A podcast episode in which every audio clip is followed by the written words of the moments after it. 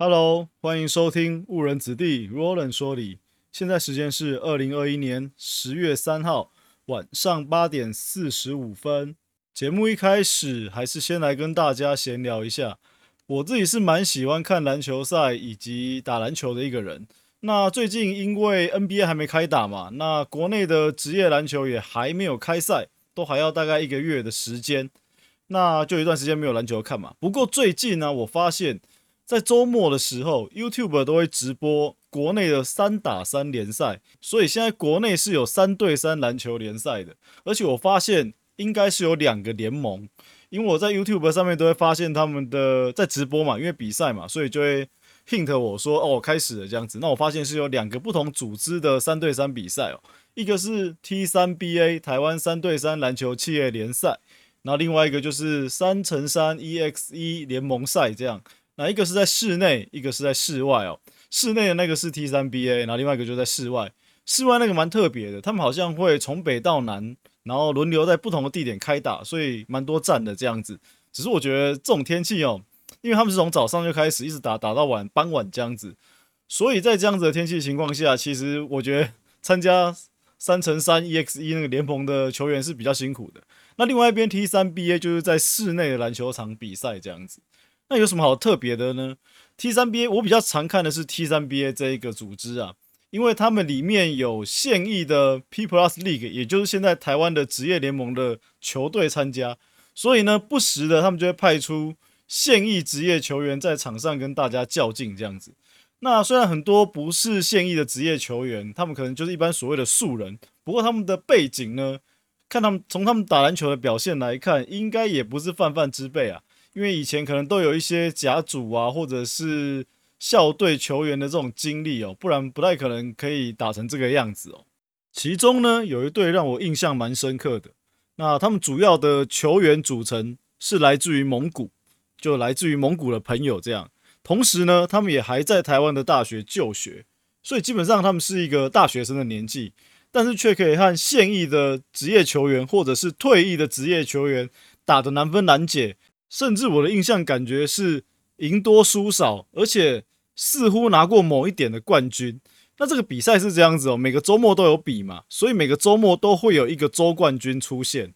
所以你如果每周表现好，都有把握住，诶，你每周可能都有机会拿到冠军。所以在我的印象中呢，我觉得他们好像每周都有打进四强，因为每个礼拜日，然后到下午的时间点。我印象中几乎都有他们的比赛了，所以常常打进四强或者是冠亚军决赛这样子。总之，就提供一个篮球比赛的讯息给喜爱篮球的朋友参考参考。因为我们平常看比赛，大部分都是看全场的五打五，现在能有这样子比较高水准的三打三比赛来看，其实也是蛮新鲜的啦。所以这个就喜欢篮球的朋友可以把握一下，每个周末 YouTube 找一下就有了。那他们这一季的赛季，我刚查了一下，应该都是会到十月底。而且我在查的同时，我发现 T 三 B 业虽然是在室内比赛，诶，其实他们有分点呢，所以每周也是会轮到不同的点，然后在不同地方的室内球场比赛这样子哦。那这边就补充一下，那现在就来进入正题哦。前几天我在我的粉砖贴了一篇新闻，那这新闻的标题是 “X 日破镜，叶伦市井，美国经济可能大难临头”。那贴这篇新闻的同时呢，我又说了。诶，这个主题可能很适合来录个 podcast 给大家听一下。那可能是因为我的粉丝团人数比较少，规模还很小，所以呢，没有什么人反应。所以即使在小规模之中，好像也是没什么人有兴趣。不过没有关系哦，身为自媒体的工作者，基本上此力要高一点点哦。就算没有人表态说想要听，你还是要讲出来跟大家分享一下。但搞不好真的就隐性潜水的朋友是想听的嘛，对不对？那这篇新闻到底是在说什么呢？首先，我们要先知道叶伦是谁。叶伦是目前美国的财政部长。那他现在跳出来，是因为美国国库的钱快要用完了。这其实是一个蛮严重的问题，基本上就是告诉你国家没钱了。那没钱怎么办呢？所以你可能就会想到我标题下的部分，就是说美国公务员可能要领不到薪水了。但老实说，美国公务员领不到薪水还不是什么太严重的事情，更严重的是美国公债没办法发出利息，或者是当美国公债到期的时候，美国政府没有办法还钱给债券的持有人，这就是非常严重哦，这就造成了信用上的违约，而且是以国家为主体的违约。那什么时候美国政府的钱会用光呢？基本上根据报道里面描述哦，会到十月十八号、十九号那个时候，根据预估哦，就到那个时候，美国政府就会没钱了。那为什么有可能会发生这样子的事情呢？基本上就跟美国的债务上限有一点点关系。那如果接下来美国的债券真的有可能违约的话，债券市场上其实也可以看得出来一些反应，就是利用短债的债券值利率的部分作为一个观察。所以今天呢，就来跟大家介绍一下美国的债务上限以及债券的一些基本的知识，然后告诉你知道一下什么是债券的值利率这样子。所以我们就先来聊一下债务上限。美国的债务上限就是指美国财政部发债的上限。那为了防止国家过度举债的一个措施，那白话一点讲，就是美国政府最多最多可以借多少钱的意思。那为什么要借钱呢？我们就先从美国政府或者是各国政府的钱从哪里来开始来谈起。基本上，政府的收入就是来自于百姓的税收，所以它的主要收入来源就是税收的部分。接着呢，发给公务人员薪水，发给政府官员薪水，这就是支出的部分。另外呢，还有国会的各种预算法案，或者是国家想要去推动的工程啊，各种事情啊。包山包海的等等的，这都是支出的部分。有了收入跟支出的概念后，如果我的收入小于支出的话，诶，这样子国库不就会没钱了吗？因此，为了应应这个支出的部分，国家就必须去借钱，也就是发行政府债券或者是叫做公债，去借更多的钱进来。讲了一大堆哦，简单举一个例子，例如说小明他是个上班族。月收入十万好了，给他高一点了。月收入十万，然后加上他的存款有一百万，但是呢，他现在就想要去买一台千万名车。那基本上他存款就有一百万，每个月收入十万，接下来他不吃不喝要非常久，也才可有机会买得起一台千万名车嘛。但是他不想等，他想要现在就买进千万名车。那唯一能做的方法是什么？那就是借钱嘛。不借钱的话，他现在是不可能买得起千万名车的。不过，小明到银行借钱时，银行也会根据小明的信用状况啊、收入的状况去决定我最多可以借多少钱给你，而不是无止境的小明想借多少就借多少给他。这就是一个债务上限的概念。所以啊，美国的债务上限就是要限制美国政府可以借的最多金额。虽然这个债务上限是要防止美国政府过度举债，但是呢，在过去几十年以来，美国政府的债务上限也有数十次被上调的记录，而且还有暂时停止限制的这个记录。而最近这一次要爆发的危机呢，它的原因就是因为暂时取消债务上限的期限到了。这一次的暂时取消债务上限是二零一九年川普还在当总统时候所通过的，那期限就是到了二零二一年七月三十一号，也就是今年的七月底。所以在那之后。美国政府就不能无限制的举债了。那我们也知道嘛，去年因为疫情爆发，一直到现在以来，美国采取的是无限 QE，也就是无止境的宽松，然后持续的释放钱到市场上去进行防疫或者是纾困。那白话一点讲，就是呢，美国这一两年政府花钱花的非常凶，也就是支出非常的庞大。那现在呢？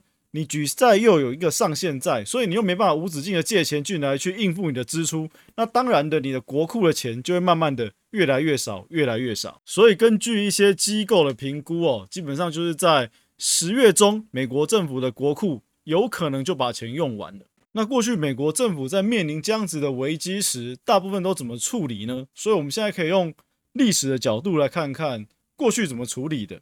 在二零一零年以后，基本上是有发生了三次美国的债务可能面临危机的一个历史哦。那基本上分别是在二零一一年、一三年跟一八一九年这三次。先来看二零一一年那一次，当时的总统是奥巴马。那那时候时空背景是显示这样子哦，财政部是表示他们的钱可能在八月的时候就会用完，用完后就怎么办呢？就会面临债券违约的危机嘛，因为没钱可以还给。债券到期的债权人，身为总统的奥巴马自然要去处理这个危机，然后避免美国出现违约的这个情况。奥巴马是民主党的，所以那个时候啊，共和党就提出一个要求，他们希望奥巴马可以缩减预算。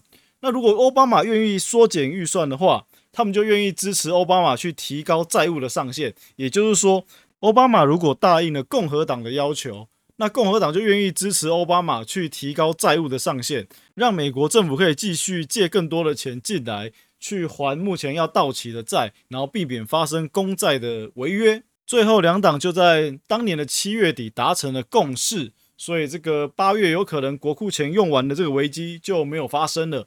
可是呢，在那段时间内，也就是七月初，然后到中这段时间，如果有观察市场的公债，尤其是短债的值利率变化的话，就会发生一个很惊人的现象哦。短债也就是一个月跟三个月的值利率。他们从大概零点零一多瞬间攀升，飙到零点一七多，那基本上就是飙了十几倍嘛，非常夸张哦。那什么是直利率呢？这个待会再跟大家解释。你只要知道说这是一个非常夸张的变化就好了，尤其是在短债的市场。那为什么会这样飙高呢？主要就是因为我的债券可能要违约了。那要违约的情况下，债券可能会变得比较不值钱。那债券的价格往下掉的情况，基本上值利率就是往上跑的，这是对应的。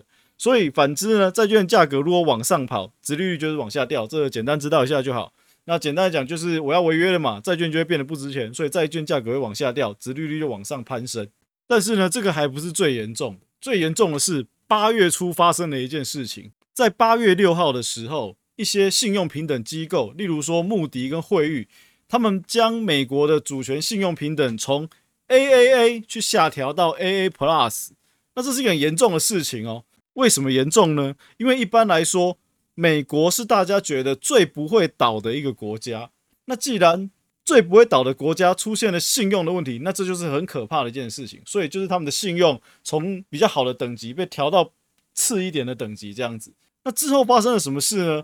在股市上就有一个很明显的反应的，基本上就是股市变得暴跌，所以八月初基本上一瞬间跌掉了非常大的一个幅度。以标普五百为例，基本上短短几天大概就跌掉了二十 percent，这样子够惊人吧？接着，二零一三年基本上又出现了一次危机，那这时候呢，总统还是奥巴马，然后那时候基本上也很像啊，状况就是说，财政部也认为他们的钱到十月中就会用完了，可是呢？就一直拖，一直拖，一直拖，拖到了十月十六号，美国国会才通过将这个债务上限哦暂时暂停到二零一四年的二月，所以呢，这样才使得奥巴马的危机暂时告一个段落，不然奥巴马真的可能会捅大篓子出来。那债券市场的反应呢，一样哦，就越接近十月中的时候，短债的值利率依然是飙升的，也大概飙了快十倍哦。那到了二零一八一九年，川普当政的时候。那时候就发生了政府关门的事件，也就是公务员放无薪假。那大概时间是出现在二零一八年的年底到二零一九年的年初。那时候是有川普政府关门的这个事件。那有兴趣的话，大家去 Google 其实就可以发现了。那后来呢，基本上接近了二零一九年七月，慢慢的又有提到说，哎，可能钱又要用完的这种情况。可是呢，因为这一次川普比较及早开始处理这件事，所以到了那个时间点。债券值利率基本上只有小小的波动了一下，并没有像前面奥巴马在任的时候这么的夸张。所以呢，就在二零一九年的七月哦，他们两党就达成了协议哦，暂时取消美国的债务上限。那所以呢，在两年的期间内，美国就可以无止境的在发债、借钱、借更多的钱进来，去当做应付支出的一个来源。这样子，那一直就到今年七月，暂时终止债务上限的期限到了。那美国又不能开始无止境的借钱了，那我支出在这么庞大的情况下，我的国库的资金终有被耗尽的时候。说到这里啊，大家有没有觉得美国的这个债务上限很像形同虚设？因为基本上每每遇到问题的时候，那不是把它终暂时终止，不然就是把它调升。所以呢，这个上限呢，基本上也是逐年一直在往上增加的哦，尤其从有债务上限以来，一直到现在，不知道已经增加多少了。那另外呢，这个债务上限可能也算是一个政治议题。基本上哦，因为不管是民主党还是共和党，他们的任内呢都有提高或者是暂时终止过债务上限的这个记录。所以呢，当执政党为了提高或者是终止债务上限的时候，两个党就会必须进行政治协商嘛。那这时候呢，两边搓一下汤圆，各取所需。所以啊，债务上限慢慢的基本上就变成一个政党协商下可以进行调整的数字。那也是因为这样子的关系呢，之后有危机的时候，最后终究是可以化解的。只是说不知道这一次是不是也会这样子去化解，那我们就有待观察。不过基于世界和平的立场哦，我希望能够越早化解越好，因为我们可以看到二零一一年那一次的经验，基本上最后虽然是没有违约，但是呢，美国政府的主权、信用平等被被降平，然后最后就是标普跌了二十趴，基本上这是蛮严重的。那万一如果真的出现违约，那我真的不敢想象会发生什么事情哦。基本上被降个平就跌二十趴，那如果真的出现违约的话，就必须要留意是否真的会走一段空头的走势，这样。然后这一点就是大家要比较提防的。那刚刚提到了债券值利率嘛，那这边就来跟大家简单介绍一下债券。基本上债券你也不要把它想得太深奥，要入门了解一点点是可以的，我觉得是没有那么困难的。那债券呢，基本上它就是借据。假设小明跟小华借钱，那小明就要写一张借据给小华，那借据上面就会标示着。